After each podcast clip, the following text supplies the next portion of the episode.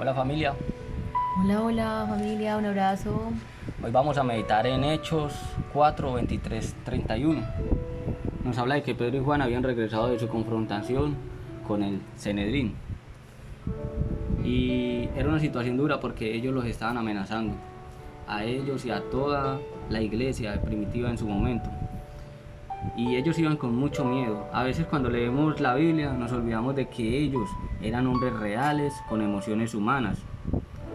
Muchas veces yo pienso que, que, si yo hubiera estado en el lugar de los discípulos, viendo esos milagros de Jesús, cómo Él curaba, sanaba enfermos, cómo le daba la vista a los ciegos, cómo alimentaba a 5.000 personas, pienso que mi vida cambiaría y no percibiría las cosas de la misma manera.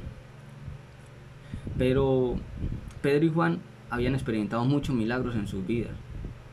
Ellos caminaban sobre las aguas, fueron testigos de muchos milagros. Ellos eran hombres transformados por todo lo que habían visto en Jesús y lo que habían aprendido. Sin embargo, ellos estaban todavía justificadamente preocupados acerca de todas esas amenazas que les había proferido el jefe de los sacerdotes y de los ancianos. ¿Y cuántas veces nosotros no somos así? Hemos visto milagros en nuestra vida, hemos visto cómo Dios transforma nuestra familia, cómo Dios provee para cada una de las necesidades que tenemos, cómo Dios hace milagros cotidianos en nuestra vida.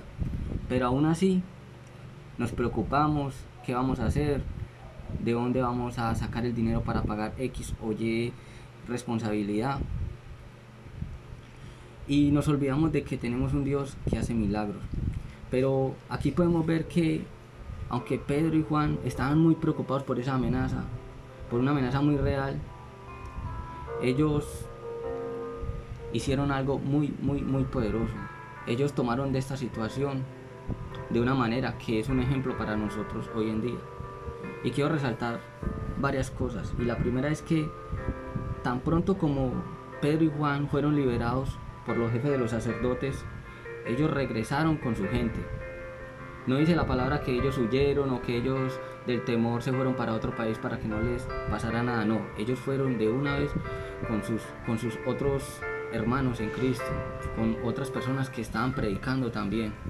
Lo segundo es que ellos no se reservaron nada, ellos informaron toda la situación. Ni exageraron la amenaza, pero tampoco la minimizaron. Lo tercero es que sus preocupaciones compartidas los llevaron a elevar sus voces juntos una oración muy poderosa que no solamente afectó a Pedro y a Juan, sino que afectó a todos, a todos los, a todos sus hermanos en Cristo. Bueno, y hoy queremos resaltar unos grandes principios acerca de la oración. Podemos encontrar eh, parte de la oración que queremos hablar aquí es la del 29 al 31. Ahora, Dios nuestro, mira cómo nos han amenazado. Ayúdanos a no tener miedo de hablar de ti ante nadie. Ayúdanos a sanar a los enfermos y a hacer milagros y señales maravillosas. Así harás que la gente vea el poder de tu siervo Jesús, a quien elegiste. Cuando terminaron de orar, tembló el lugar donde estaban reunidos y todos ellos quedaron llenos del Espíritu Santo.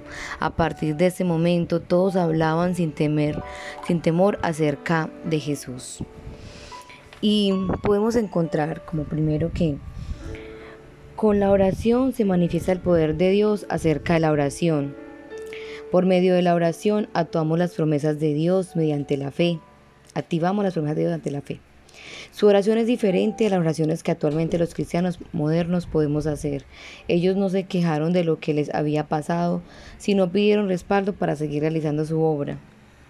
Y hoy en día, pues quizás nuestra oración podría ser, Dios, ¿por qué permitiste esto? O líbrame de esa tribulación, o mira que yo te he diezmado, mira lo que eh, sirvo en la iglesia, como barro, como eh, predico, bueno, cuántas cosas de pronto hacemos y, y, como no vemos la respuesta o el respaldo de Dios o al contrario lo que se viene fue viene una cantidad de, de, situaciones adversas a nuestra vida, lo que hacemos es alejarnos de Él. Pero hoy ellos unánimes en el mismo sentir nos muestran cómo orando juntos hacen no que el poder o la, o la osadía o la valentía sea manifestada cuando Pedro, por ejemplo, le, le mochó la oreja al siervo sacerdote, sino que Al contrario, en fe ellos hacen que la tierra tiemble.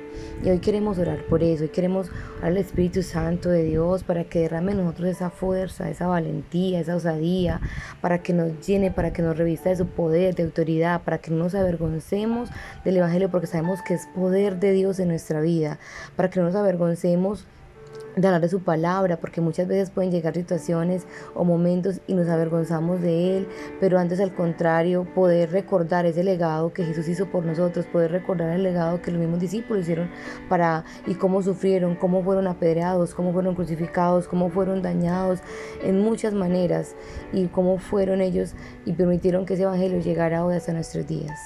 Así que te damos gracias, Papá, por ese, por ese legado, por ese ministerio hermoso. Gracias, gracias, Dios, por haber enviado a Jesús a la cruz y por medio de él hoy tenemos salvación y redención de nuestros pecados. En el nombre de Jesús, amén. Amén. Chao, chao.